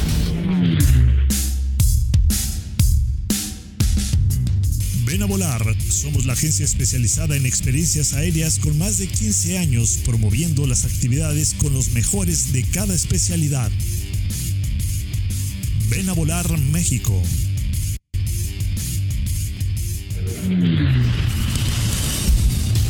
Gracias, gracias por continuar con nosotros. Vuelo y estilo. Ya estamos aquí de regreso, 6, perdón, perdón, 7 con 32, 7 con 32 de la noche. Salud, Sí, salud. ya, perdón. Eh, Alex Palomar, ¿saben de precio para volar en globo? Sí, 2.600 pesos por persona. Te incluye el vuelo de 45 minutos, desayuno tipo buffet, un brindis que se hace al aterrizar, que es parte, es parte del souvenir. Ya, es lo si que se incluye ¿qué el quieren? vuelo. Hay, hay transporte para llevarlos. ¿Sale en vivo Se o está yendo la- por ahí. Ahorita sí está. No vuelve la. ¿Dónde? ¿Qué? de aquí? Es que me estás viendo. No se llevan. Sí, no, No se llevan. verías. Y- y- bueno, bueno. Sí, podemos seguir hablando mucho de Está- eso. estamos esperando eh, ahí Guatemala, esperemos que, que se nos pueda conectar rápido. No es donde se está bañando uno de aviones, por Es lo que se conectan. Estamos muertos. Esto es un complot. Bueno, creo que ya estamos a- otra vez, ya estamos allá al aire. Sí, ya estamos. Es el, El vídeo. el video. Si lo encuentras. De, de- de otra situación que también, nada más que lo tengamos, claro. Y que haya señal de vídeo porque se nos fue. Eh, este- ah, ya estamos otra vez, ¿no? Pues es que es- está itinerante. ¿Qué, qué- qué significa cabotaje en, en el término de, de la aeronáutica? Pues básicamente que puedas alquilar las, los espacios de la aeronave para mercancía o para. O sea, transporte de mercancía o transporte de personas. De, de personas, ¿verdad? es el cabotaje. Bueno, yo les preguntaba para ver si estaba yo equivocado, porque es lo que pretenden hacer ahora en el AIGA, digo, Pues sí, en el AIFA, En el IFA. en el AIFA. Pues para Está darle movimiento, ¿no? Invitando, sí, pero no puedes hacerlo de esa manera. No, no digo. O sea, esa es su intención de darle Eh, movimiento. Es una torpeza como todas las que se han cometido con ese aeropuerto. Ujú. Es que sería más fácil que me dijeras un acierto, compadre. ¿no? Bueno, De- es de- que invitar a las aerolíneas In- extranjeras, Y no solo en eso, en todo este gobierno. invitar a las aerolíneas extranjeras a que vengan y que hagan cabotaje, o sea, que, que lleguen al AIFA y que hagan líneas están como están. De por sí están como están.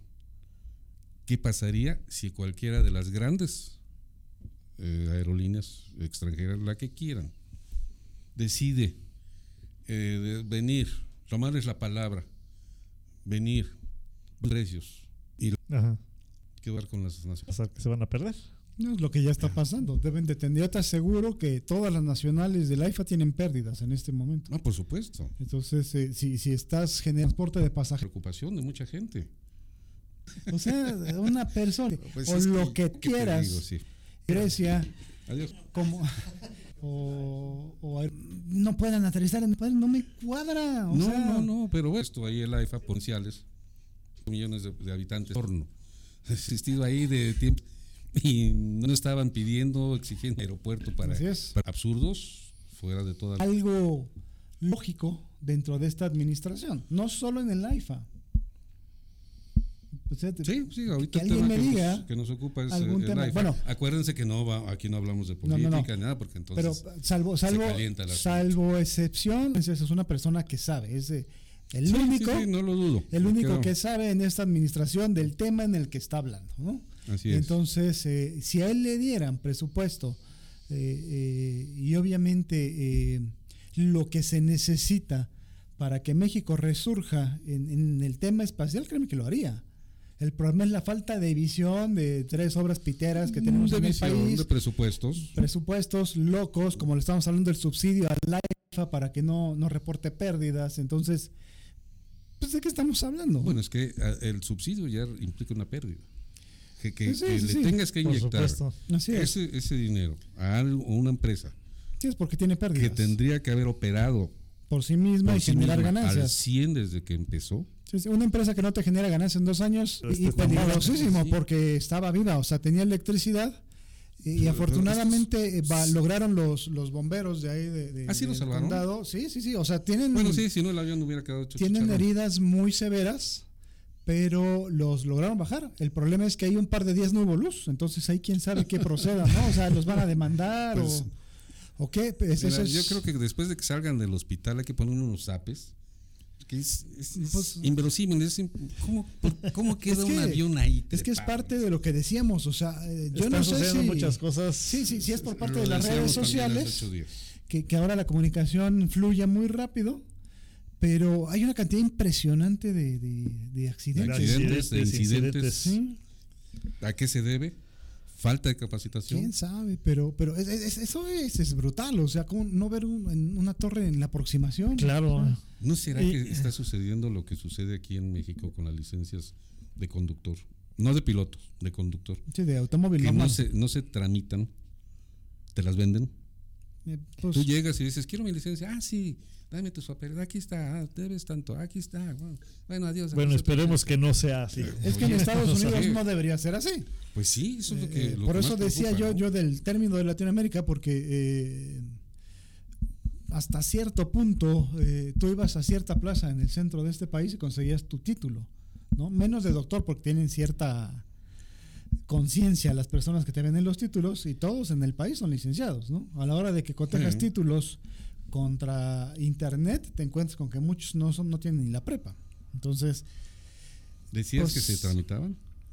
es, este, Se siguen tramitando. Bueno, eso, sí, Entiendo no, que todavía. No, no lo sé, pero a ese, por ahí. a ese grado y- estamos hablando, ¿no? Y sales titulado. Sí, ya, ya sales con una licenciatura en Pero, lo que pero quieras de menos veras, de ¿qué está sucediendo? Porque ya es- No lo sé, no lo sé. está difícil. Digamos de que tres, cuatro meses para acá. Sí, yo, yo quiero pensar que es los sistemas de comunicación, ¿eh? porque eh, lamentablemente, y en el accidente de LATAM lo vimos, que fue un accidente muy pesado, muy delicado, muy peligroso, y la gente se sigue tomando selfies, así diciendo, salí vivo y ahí está el avión Sí, y te sí, puede explotar, te sí. mata y le fue lo último que dijiste, ¿no?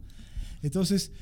Iba a tener varias- la selfie de su vida. Sí, hubo varias selfies en donde te bajas del avión y el avión está atrás y dices, mira, este, hubo Sí, un accidente. sí, problemas con la conexión para enlazarnos a, a Guatemala con Alex Vargas Ya de dijiste la Waterfly. sorpresa. Este, pero vamos a reprogramarlo. Eh, vamos al corte, regresamos. Nos tenemos el video de la semana y pues Sí, vamos. Iván, sí es la quinta libertad del aire, pero no está sobre las leyes de México.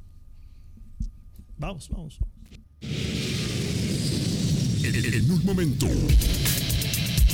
En un momento regresamos. Vuelo y estilo.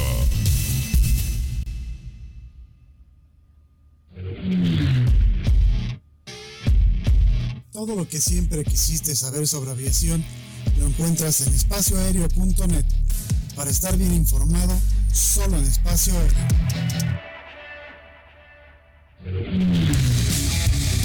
Media International Group te lleva a lo más recóndito en el mundo de la aviación. Entérate por nosotros de lo que no te dirán otros medios. Encuéntranos en Facebook como Media International Group. Soy Jesús Núñez. Desde siempre me ha apasionado el fascinante mundo de la aviación. Acompáñenme a compartir con ustedes la experiencia única de volar.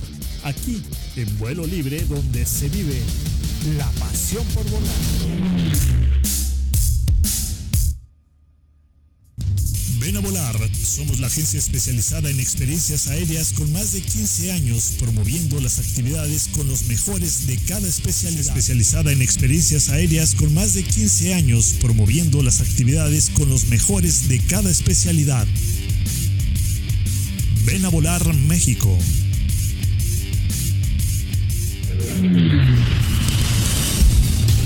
Gracias, gracias por continuar con nosotros. Vuelo y estilo. Está por encima de la constitución de un país. Eh, terrible, terrible porque ahorita ese convenio puede venir a fastidiar la economía de cuántas aerolíneas. Sí, sí, pero es que eso, mira, eso es un reflejo Pues no de, quedan por, de muchas, ¿eh? por- por quién se votó. O sea, estamos hablando de que hace muchos años para ser diputado tenías que tener una licenciatura en Derecho. No le das el- esa plaza, e- ese asiento, eh, Curul. la- esa, esa curul, a alguien que no tenga estudios. Eso es discriminación y dices, No, ¿de hombre, verdad ¿eso qué va a eres idiota? O sea, una persona se que no tiene conocimientos para legislar no puede hacer una ley, Ni ni, proponer. proponer, ni revisar. No tiene la capacidad de No análisis, de razonamiento para Entonces, poder decir para esto va. Las leyes las tienen que ser hechas por abogados, Así es. por gente especialista en derecho, no por improvisados que apenas saben leer y generar una oración medio bien dicha. Así es. Entonces, que nos está llevando el carajo, pues para eso se votó, compadre. ¿No? Para eso estamos exigiendo legisladores y podemos hacer una disertación de eso porque no solo nos gusta la aeronáutica. Pero, pero eso es para otro programa que nada tiene que ver con vuelo y estilo. Nos vamos a seguir otras 20 Este, Mario, ponnos por favor el video de la semana, que ya no es de esta semana, es de hace dos semanas que no habíamos tenido oportunidad de meterlo, pero es algo que justo es de los temas que hemos estado hablando, que ha estado sucediendo.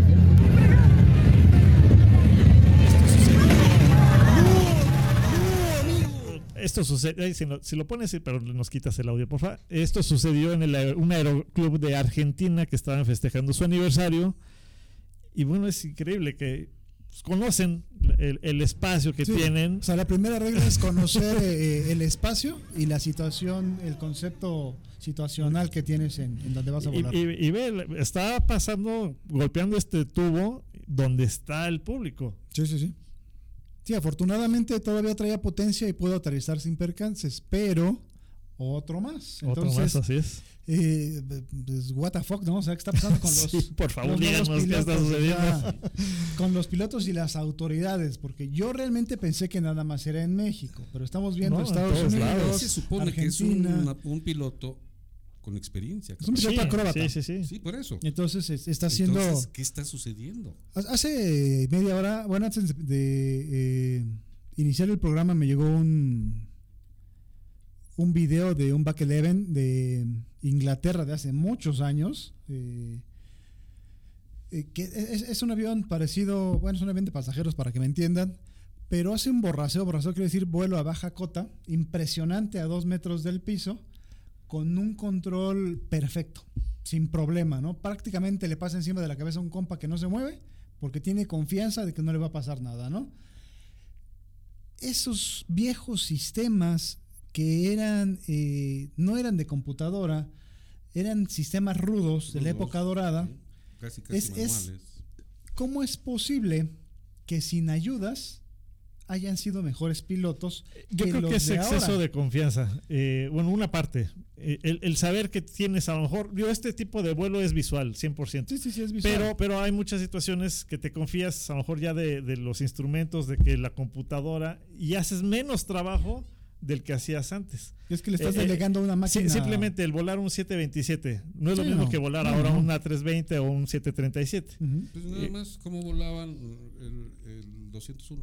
Sí, bueno, y, y- y cómo volaban en toda esa época. O sea, había navegantes, estaba el piloto, estaba el navegador. el o ingeniero sea, de vuelo. De hecho, hay muchas quejas al día de hoy porque no recuerdo qué institución eh, eh, europea dijo que ya es posible volar aviones de pasajeros con un tripulante. sí. Entonces, Bueno, de hecho, sin tripulante, o sea, los ponen Sí, no, por no, no. seguridad y todavía no los este, pone para que la permiten. gente se vaya pero es que acostumbrando. sí, pero nada más para que, o sea, la carga para un piloto es muchísima. O Sí. sea, hay una cosa que, que- que se llama cross-check, Sí. que eso hace que la seguridad en cabina sea más, eh, sea redundante. Así es. Entonces un cross-check quiere decir que lo que tú hagas, yo lo checo, lo que yo lo hago, tú lo Así checas. es. Tiene que haber cuatro, eh, dos personas involucradas en un procedimiento, eso es un cross-check. Entonces, a la hora de que una sola persona lo hace, compadre, se van a matar. ¿Qui- ¿Quién te va a certificar que sí lo hiciste bien? Sí, exacto. O sea, tienes que encargarte del radio, de la navegación, eh, de todo el checklist tú solo. Entonces, Sí, sí, sí. muchos pilotos eh, están preguntándose cómo maldita sea lo van a lograr, ¿no? Eh, si con dos hay accidentes, con uno, mm, compadre, ¿cómo le vamos a hacer, no? O sea, y en Europa, o sea, no, no lo entiendo, no lo entiendo. Eso para mí es un retroceso. Están eh, confiándose en la tecnología que están desarrollando eh, en los aviones con las computadoras de que todo les resuelve y se están basando en eso. Sí, pero ya vemos el problema La que tuvo, que tuvo Así es. Boeing con el MCAS y cuántas muertes causó. Sí, ¿no? sí, sí, sí. Pero la tecnología es falible desde el momento que la genera el ser humano. Claro.